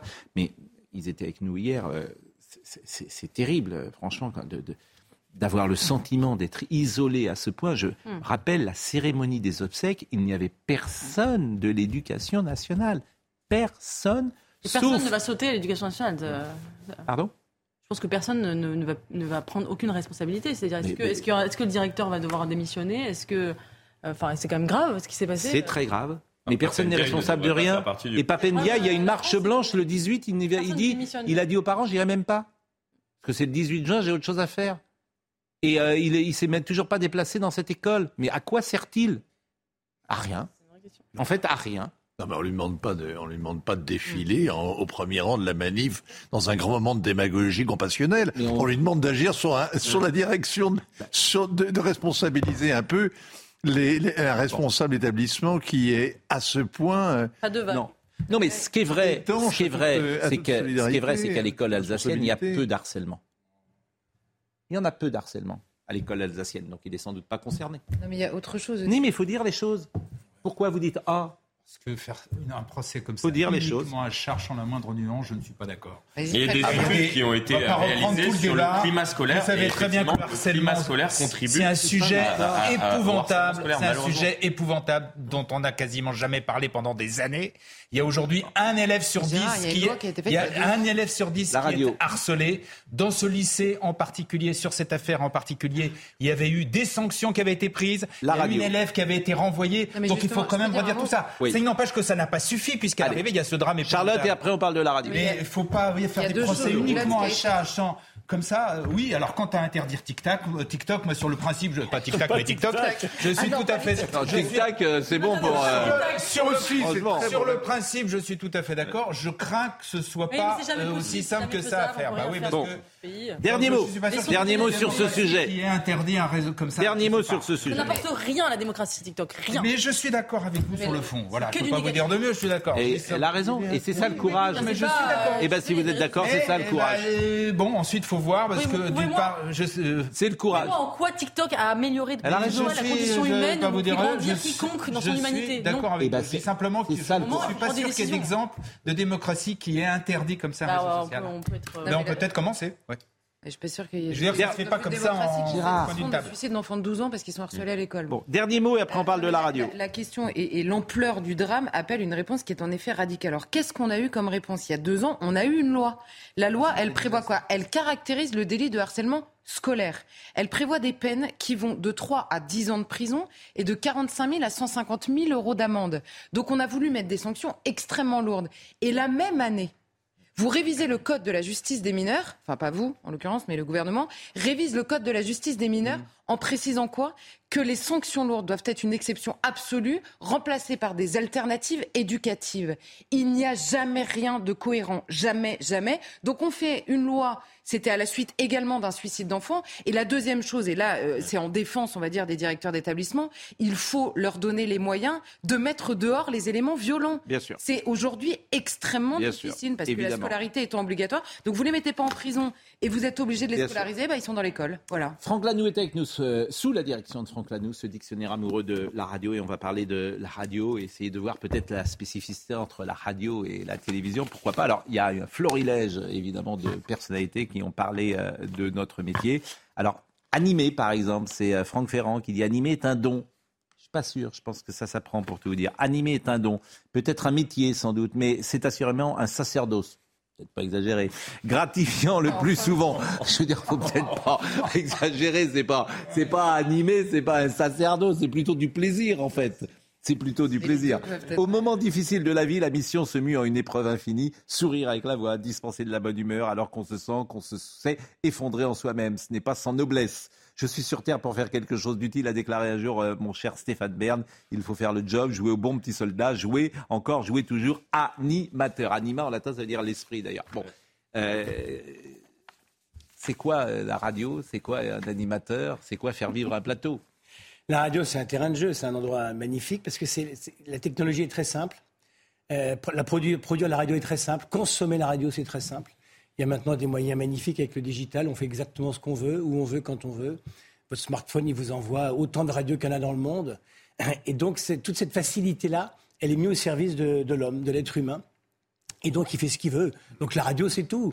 Euh, on, on interrogeait toujours sur une radio idéale. La radio idéale, c'est précisément parce qu'il y en a plusieurs et qu'on peut passer de l'une à l'autre. Et il n'y a pas de radio vraiment idéale. Il y a des radios qui, informent, il y a des radios qui distraient. Et donc, c'est ça qu'il faut, euh, faut utiliser. Et tout ça a une dimension très humaine. C'est l'homme tout seul avec une technologie très simple. Il y a des jeunes gens qui nous écoutent peut-être, qui ont 15 ans, 16 ans, 17 ans. Euh, quel conseil vous donneriez à quelqu'un qui veut faire de la radio et quels paramètres vous paraissent indispensables pour euh, y réussir?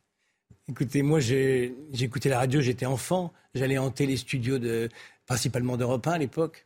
Euh, et, donc, je suis tombé dedans à 20 ans. J'ai la chance de pouvoir surfer sur la vague FM et de rencontrer un des grands patrons de radio quand j'avais 20 ans. Et donc, j'ai tout arrêté pour ça. Pourquoi lui aussi, quelque part, il a dû voir en moi un truc euh, qui, brillait peut-être un peu plus euh, qu'ailleurs dans le secteur C'est parce que j'étais tombé dedans quand j'étais petit. Donc, je serais tenté de vous dire, pour être très bon dans un métier, il faut le consommer, le pratiquer. J'étais un très grand auditeur, euh, enfant. Et donc, bien évidemment, derrière, j'ai pu être euh, peut-être un bon professionnel euh, dans la foulée. Hmm. donc, le conseil, est-ce qu'il y a des... tellement facile à consommer. Est-ce qu'il y a des mauvaises voix Est-ce qu'il y a des bonnes voix Ou est-ce qu'il faut se servir de tout? La première fois que Jouvet, paraît-il, est intervenu, effectivement, les gens lui ont dit c'est pas possible, vous n'allez pas réussir avec cette voix. Et puis, il a fait de cette voix qui était un handicap une qualité. Non, la voix, c'est la voix, c'est elle dit beaucoup de choses. Ça, c'est merveilleux pour ça d'ailleurs, parce que mhm. comme il n'y a que la voix, l'absence d'image, nous aujourd'hui, on est en même s'il y a de l'image maintenant à la radio, vous avez vu, il y a beaucoup de gens qui la regardent sur Internet. Hein. Elle, est filmée, etc. Puis même parfois, on est capable de produire en même temps la radio et la télévision, donc ça, c'est possible. Par contre, à l'évidence, euh, la radio, il n'y a pas d'image à l'origine, et il y a encore des très bonnes émissions de radio qui, qui se passent de l'image, euh, heureusement. Donc la voix pour revenir à, votre question, c'est un véhicule formidable parce que tout passe par, euh, tout passe par la voie. Il n'y a pas de bonne et de mauvaise. Tout le monde se souvient d'Albert de, Simon en particulier qui faisait la météo. le Tour de France, il fera beau aujourd'hui. Elle est pas mal, voilà. Il fera 12 degrés à Brest, Mais 13 degrés à, à pas faire non plus une tranche de 3 heures, ce qui n'aurait pas été possible avec sa voix. Une voix formidable. Alors, moi, je vous ai sorti quelques voix, justement, euh, anciennes. Donc, on va commencer d'ailleurs, je le dis, euh, pour Marine Lançon, qui est avec nous ce matin. On va commencer par une ancienne voix d'Europe 1. Alors on aurait pu citer, moi j'aurais adoré André Arnaud qui faisait une mmh. page en couleur que j'adorais euh, le 12h30 d'Europe 1. Mais là vous allez entendre Frédéric Potcher qui parle de Marie Bénard qui était dans le bon et qui parlait de la justice. Donc c'est une grande voix. Les plus jeunes ne se souviennent pas ni de Marie Bénard ni de Frédéric Potcher. ah, je suis pas bon. Elle est jouée depuis à la télévision. Donc Marie Bénard. Exactement. Alors là, bon, euh, écoutez Frédéric Potcher, sa voix, son style, inimitable et, vous serez euh, saisi par le charisme. Eh bien oui, j'ai retrouvé Marie Bénard telle que nous l'avions laissée en 1954. Elle est arrivée au palais dans son manteau de fourrure, avec un petit col de fourrure plus clair, très correct, très net, très poli, très précis, avec cette espèce de petite voix d'enfant, et avec ce teint terreux, ce teint gris, Marie Bénard est véritablement le type même de la femme de la terre. C'est la femme de la campagne. Le président Lucie Saint-Saëns l'a interrogé fort longuement sur toutes sortes de points, car on reprend l'acte d'accusation qui a été dressé à Poitiers avant le premier procès, c'est-à-dire celui de 1952, dans lequel il est question de 12 victimes à charge de Marie Bénard. C'est dire que on ne nous a pas épargné le moindre des ragots qui avaient été recueillis par les juges de Poitiers avant 1952. Il ne faudrait pas pour autant croire que Marie Bénard, qui est aujourd'hui âgée de 65 ans, a faibli, pas du tout.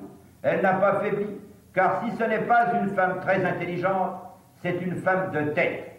Bon, vous voyez, c'est un journaliste qui a disparu. Pourquoi? Parce qu'il dit, par exemple, cette femme n'est pas très intelligente. Personne n'oserait dire ça aujourd'hui de quelqu'un. Et il incarne, il donne des détails. Euh, il n'est pas passé par une école de journalisme. Il incarne absolument euh, son histoire. Et c'est vrai que ce journalisme-là a été lissé, peut-être par les écoles, par la société, par le temps, je n'en sais rien. Et on ne retrouve plus euh, cela aujourd'hui. Cette sincérité, cette authenticité. Je suis assez d'accord avec vous. C'est vrai qu'aussi le métier journaliste, il, il linéarise un petit peu tout. Il a tendance à, à fadifier, je ne sais pas si mm. ça se dit, mais, mais un petit peu les, les, les faits. L'époque aussi veut ça, hein, parce que dès qu'on sort un peu du bois, ça devient compliqué. On parlait des réseaux sociaux tout à l'heure. Et donc ça, c'est vrai que c'est une difficulté. Euh, là encore, on est forcé de voir une image aussi qui n'est pas très séduisante. Il mm. fallait entendre. Bon, alors ça, c'est, ça, ça, a hanté aussi un moment euh, euh, jeunesse. Il y avait Albert Ducrot, je ne sais pas si vous vous souvenez Bien sûr, Albert Ducrot sur Europe. La science et la technique et l'espace. Bon. C'était magnifique. C'est des gens qui arrivaient à exprimer par leur voix, leur récit, leur vocabulaire, leur culture. Euh, la, puissance, la puissance de la radio. Et on crée des images comme ça. Il n'y a pas besoin d'images. Ça l'est quand même très triste. Hein. Mm. Monsieur n'est pas, pas, évident en noir et blanc comme ça. À la radio, ça prend une dimension exceptionnelle. Alors là, il y avait de l'image, mais le document que je vais vous montrer maintenant, il n'y a pas d'image, et c'est Jacques Chancel. On est en 73. Radioscopie. Radioscopie, euh, avec Maurice André. Euh, Pourquoi Maurice André Parce que Maurice André était toujours Maurice André, euh, on pourra tout à l'heure être présent pour ce grand échiquier avec les ballets d'Arthur Plachat. Et on va écouter, donc, il reçoit ce jour-là Jacques Brel. Et c'est Radioscopie avec la petite musique de Radioscopie. Mais c'est exceptionnel, Chancel. Bien sûr, la voix, le rythme, les silences, tout, c'est. 17h, 18h. Sa, vie. sa vie. Sa vie était exceptionnelle. Mais euh, ce passage-là euh, est formidable et, et, là aussi il témoigne d'une euh, époque parce que ce que dit Brel, sans doute ne pourrait-il pas utiliser par exemple le mot qu'il utilise. Écoutez. Notre dernière journée à Cannes, je reçois aujourd'hui Jacques Brel, Jacques Brel acteur, mais aussi et surtout metteur en scène, puisque Jacques Brel représente ici la Belgique. Son film représente la Belgique au Festival de Cannes. Son film, c'est Le Far West. Jacques Brel, j'ai retrouvé beaucoup d'articles qui ont été écrits, écrits sur vous. Celui-ci, par exemple, vous disiez vous-même, la chanson, c'est un métier de femelle ou d'enfant. On se sent suivi par une masse de gens qui ont le même âge que vous, et puis brusquement, vous avez 40 ans et plus personne n'est là il vaut mieux abandonner. Vous avez toujours les mêmes phrases, vous êtes toujours dans le même état d'esprit À peu près, oui. À peu près, oui. Je crois effectivement que la chanson, c'était un métier d'enfant ou de femelle. Ça n'a rien du tout de péjoratif. Je, ne crois pas avoir dit femelle, je crois que j'ai dû dire femme. Non, femelle. J'ai dit femelle? Donc c'est que c'est pas un métier de mâle. Enfin, Mais effectivement, la chanson, un côté, est une, je crois, une préoccupation de, d'enfants ou de, ou de femelles ou de femmes. Enfin. Je crois qu'aujourd'hui, je dirais femme. C'était polycellule. non, mais c'est, les archives, c'est sidérant, en fait. Les archives les artistes, quand même. Les artistes se permettent de dire des choses qui. Euh, ah bah, un artiste qui dirait aujourd'hui c'est un métier de femelle, je pense qu'il ne conseille pas. Je ne conseille pas. quand vous voyez ce que disait, ce que disait Léo Ferré, ce que vous pouvez dire dans euh, Georges Brassens, il y a, il y a des phrases qui aujourd'hui paraîtraient. Euh, effectivement, l'époque a changé. Bah, non? C'est clair, oui, mais c'est pas. On progresse avec, c'est pas, c'est pas, c'est pas un sujet. non, c'est pas. Je sais pas. Bon, quel rapport vous avez avec la radio? Est-ce que vous en avez un particulier? J'écoute énormément la radio et j'aime bien la radio parce que c'est un média écrit. Un média, euh, notamment, il y a, il y a des chroniqueurs qui écrivent leurs leur chroniques et je trouve que c'est un, c'est un peu la, ce qui différencie la télévision, c'est que c'est plus écrit parfois et donc c'est des textes qui sont parfois plus travaillés. Et je, ça se rapproche un peu de, la, presse écrite par certains aspects. On peut tout faire à la radio. Ce qui est très intéressant dans ce que vous avez dit d'abord, c'était j'aime la radio. Et en fin de compte, on ne dit pas assez peu euh, j'aime la presse ou, j'aime la télévision. On dit j'aime tel, tel et tel journal, mais on aime bien cet exercice du média. Il peut vous accompagner quand vous faites autre chose. Il y a plein de vertus, on peut en faire une heure et demie. Mais... Gérard qui a fait. Il y a un lien magique, je trouve, à la radio, qui est ce lien donc direct par la voix et qui fait que la radio, vous pouvez euh, l'écouter euh, à n'importe quelle heure du jour et de la nuit, dans n'importe quelle circonstance, etc. c'est un lien direct particulier. Et qui, se retrouve, je trouve, dans aucun autre média. C'est pas la même chose. La télévision, c'est plus compliqué. Il faut s'arrêter, il faut regarder, etc. La presse écrite, il faut aller acheter son journal. La radio, il y a ce truc qui est l'ennemi, vous dormez pas, vous allumez la radio. Elle est toujours là, il y a quelqu'un qui va vous parler. Et en plus, le mystère de la voix, le fait. C'est pour ça que je suis contre la radio filmée. Il faut la radio, c'est c'est mm. c'est la voix uniquement, c'est ce lien uniquement. Euh. Mm. je suis d'accord parce que la radio, ça alimente l'imaginaire. C'est-à-dire que tout à l'heure, lorsqu'on entendait cette description, le teint terreux, je suis mm. sûr qu'on a tous eu une vision totalement différente. C'est ça qui est, euh, qui est formidable avec, euh, avec la radio. La voix, bien sûr. Hein, Yolène Delabine témoigne dans votre livre, quoi, dans ce dictionnaire amoureux de la radio. C'est aussi son immense pouvoir d'émotion qui donne à l'auditeur de radio une liberté unique, celle du choix. Il choisit de vous imaginer comme bon lui semble, de vous écouter quand il le désire, de vous accueillir comme un ami ou non, de donner à votre voix la figure qui lui sied. Mm. Ça, c'est vrai.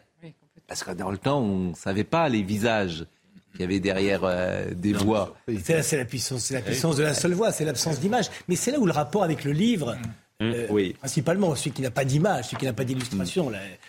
est, la même chose. C'est-à-dire que cette absence d'image fait qu'on se crée des images. Moi, je me souviens, j'étais, j'avais peur la première fois que j'ai été voir Astérix euh, mmh. au cinéma parce qu'on allait mettre une voix sur euh, ma bande dessinée euh, préférée. Et donc d'avoir une voix pour Obélix, pour moi j'en avais une dans ma tête, plus ou moins consciemment. Et, le fait d'en entendre une autre, eh ben, c'était troublant.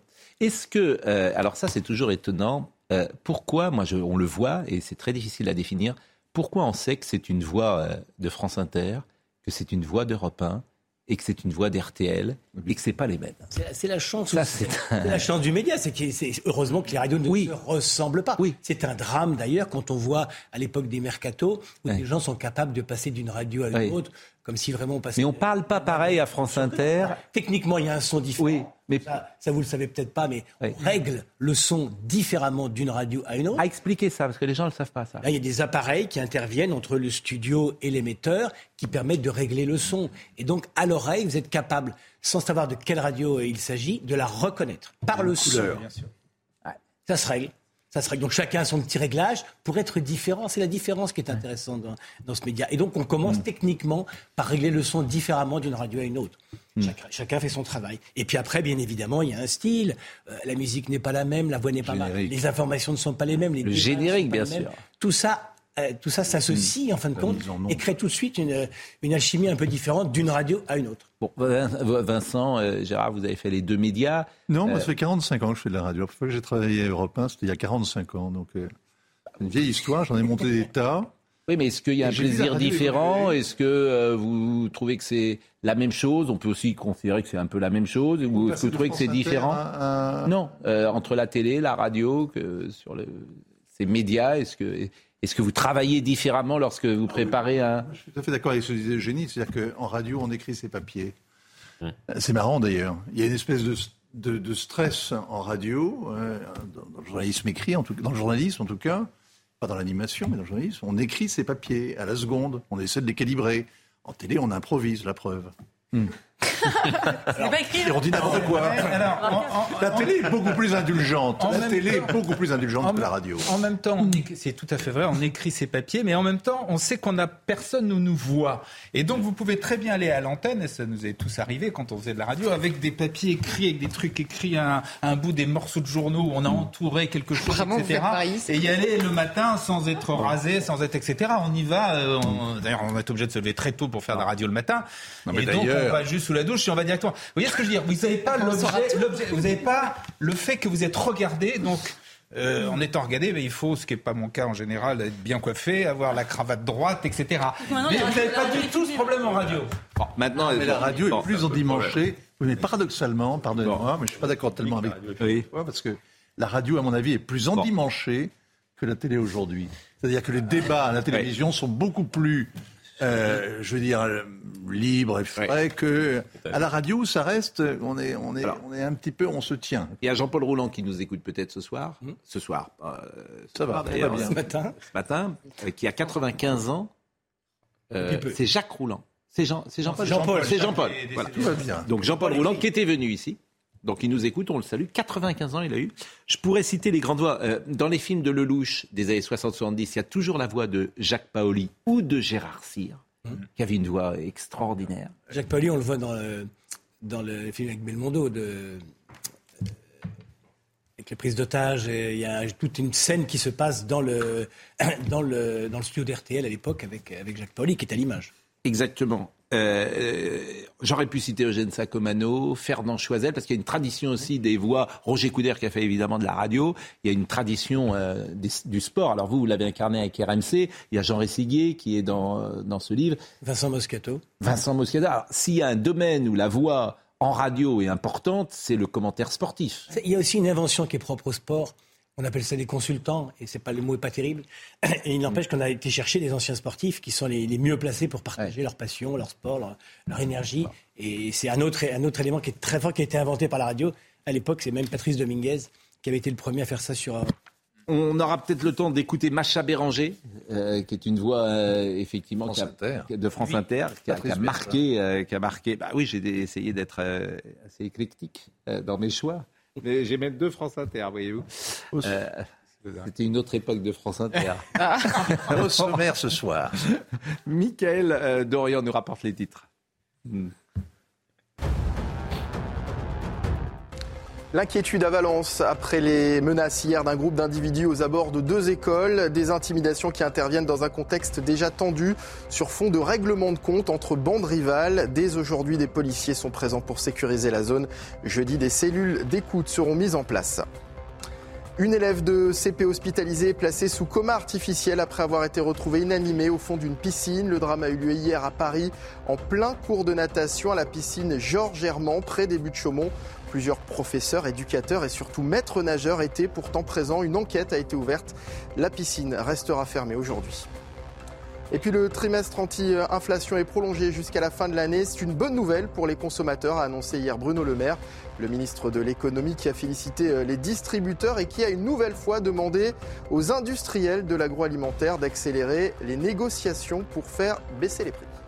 Toute la profession nous écoute. Je salue Michel Drucker qui a fait de la radio, bien sûr, la grande parade, Studio 1 euh, sur euh, Europe. C'est une émission très avant-gardiste, Studio 1 une sorte. Euh... filmé en même temps. C'était la première expérience de, 9h à midi, franchement, ce que faisait Michel, comme toujours. Alors, évidemment, il me rappelle Mini Grégoire, Madame Soleil, qui étaient effectivement des noms importants. Nous le salons, euh, l'ami euh, Michel, et puis Jacques Vendroux.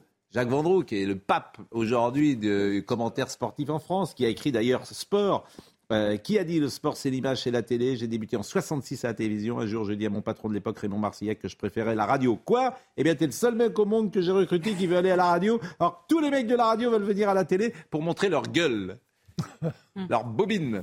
C'est vrai qu'il euh, y a parfois chez les animateurs de radio une petite frustration de ne pas faire de la télé. Vous faites des métiers difficiles, donc parfois il faut savoir passer de la radio à de la télé, à la télé à la radio, en fonction des, des mercatos et des besoins des, des uns et des autres je dirais pas, on fait des métiers de plaisir, on a la chance de le faire. Vous avez, on aurait, vous avez la chance de le faire. On aurait, Il y a beaucoup de gens qui sont... Qui... Exactement. Je, je récuse mal le mot difficile pour ça, c'est-à-dire que euh, quand on avait 15 ans, on aurait payé pour faire ce qu'on fait. Voilà, on rêvait de faire ça. Et quand vous le faites, on rêvait. Quand je dis que c'est difficile, c'est que souvent vous avez des gens de grand talent qui disparaissent et qui méritaient pas de disparaître forcément. Je suis d'accord. C'est en soi que c'est difficile de tenir une carrière. Après l'exercice, c'est un plaisir, un bonheur. Mais la première fois que je suis arrivé à Paris, j'ai eu un rendez-vous, c'était à Europe 1, figurez-vous, en 86, parce que Robert Budzinski avait des liens avec Nantes. Euh, et Europe 1, etc. Et je suis rentré dans Europe 1, j'avais 21 ans. Et puis j'ai croisé Christian Morin, tous ces gens-là. Je rêvais d'appartenir à ce monde-là. C'est ça la vérité. J'avais 21 ans, je voyais tous ces gens que je connaissais, comme vous, parce que je les avais écoutés depuis toujours. On écoutait tous européens à l'époque. Bon, j'avais vu Maris dans les couloirs, tout ça. J'avais Jean-Pierre Elkabach avec sa grande écharpe. Je me disais, il n'y a qu'à Paris qu'on achète des écharpes comme ça. Bon, voilà. Je regardais ça avec des yeux d'enfant. Maris, Christian, Jean-Pierre, les trois sont dans le lit. Voilà, exactement. Et donc, on aurait rêvé pour faire ce métier. On aurait payé, je veux dire, pour faire ce métier. Bien sûr. Donc, euh, tant mieux euh, la chance que nous avons eu de le faire. Merci en tout cas, vraiment. Euh, Franck Lanoux, dictionnaire amoureux de la radio. C'est formidable. Vraiment, euh, merci à tous. Et puis, euh, ben, on est en retard. Donc, comme on est en retard, ben, on va aller très vite pour se dire au revoir. Et on va, j'aurais pu parler de Thierry Roland, bien sûr, qui a fait de la radio, sur Europe d'ailleurs. En disant euh, à droite de votre euh, transistor le, les jaunes et à gauche du transistor. Il commençait par être comme ça à l'époque. Il faisait les courses aussi. Il faisait les courses avec Guy, avec comment euh, José Coves. Audrey Missira qui a été à la réalisation. David, que dites-vous Qu'est-ce que vous avez dit On pourrait tous non, non, citer. Ah mais je pourrais citer mais la, grille de repas des années 70-80, je crois que je la connais par cœur. Et commencer par ma femme aussi, vous avez oublié. Julie. Ah bah oui, Julie. Mais Julie la voix. Mais bien, il y a pas mal d'oubli. Pardonnez-moi, évidemment, Julie, la voix de Julie, le, rire de Julie, le sourire de Julie, la bonne humeur de Julie. À la radio, hein. C'est. Oh.